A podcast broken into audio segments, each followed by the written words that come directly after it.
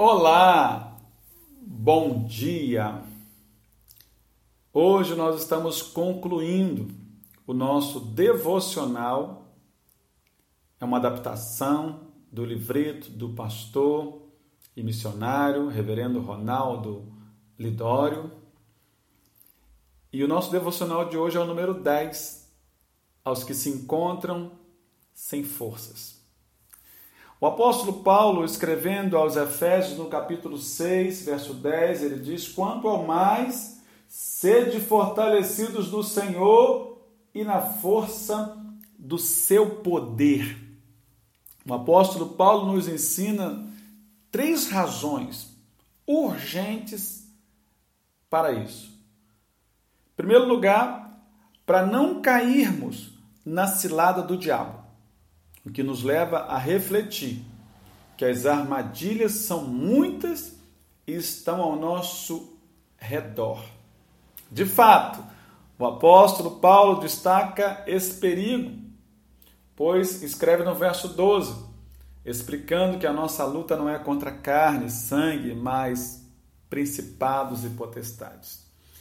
Via de regra, o inimigo das nossas almas, nos ataca nas áreas mais enfraquecidas em nossas vidas. Assim, uma pergunta deve ser levantada: qual é a área fraca da sua vida que precisa urgente e incessantemente ser fortalecida no Senhor e na força do seu poder? Mas, em segundo lugar, nós devemos nos fortalecer no Senhor para resistirmos no dia mau Evidentemente que os nossos dias são inconstantes e que é crucial resistir para, ao fim, permanecer com a fé inabalável. Parece-me que a dinâmica do texto nos apresenta um movimento.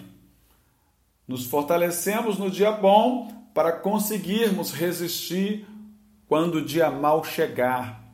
Uma espécie de treinamento continuado.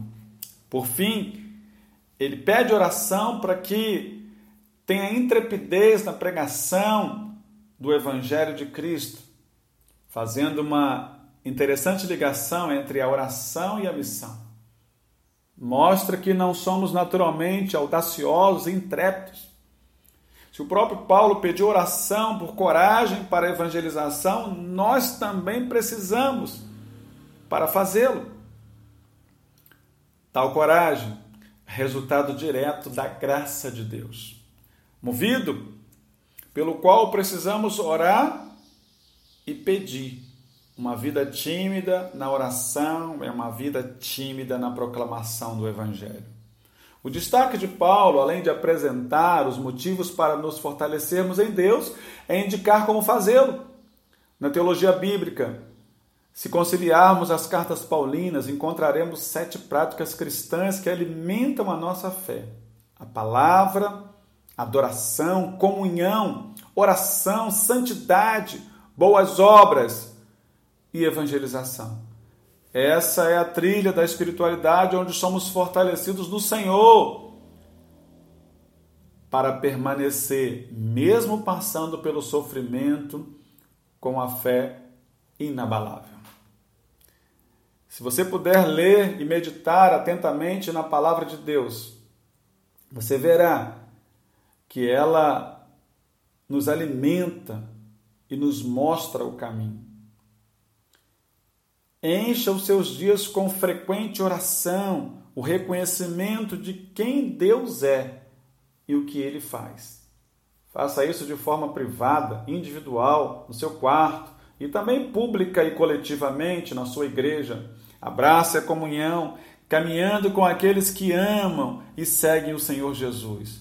Cultive a vida de oração, diálogo com o Pai, em nome do seu Filho Jesus.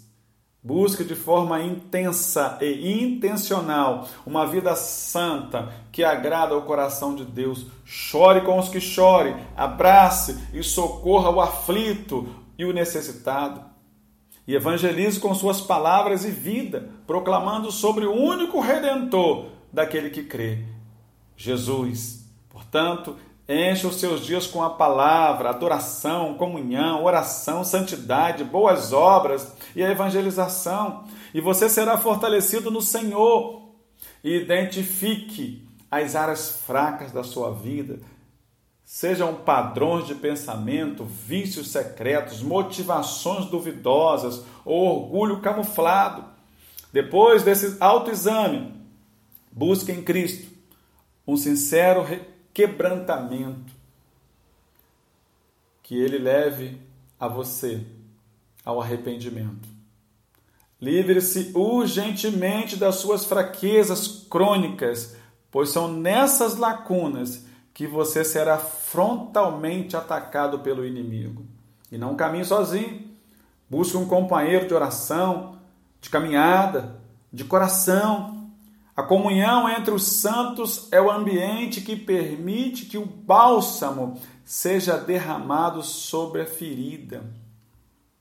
Que Deus abençoe a sua vida. Foi um privilégio poder colocar voz nesse maravilhoso devocional ao longo dos últimos dez dias. Que Deus abençoe a sua vida. Um forte abraço e se Deus assim nos permitir, estaremos de volta amanhã com um novo devocional para o nosso crescimento, nossa exortação, o nosso encorajamento no Senhor e na força do seu poder.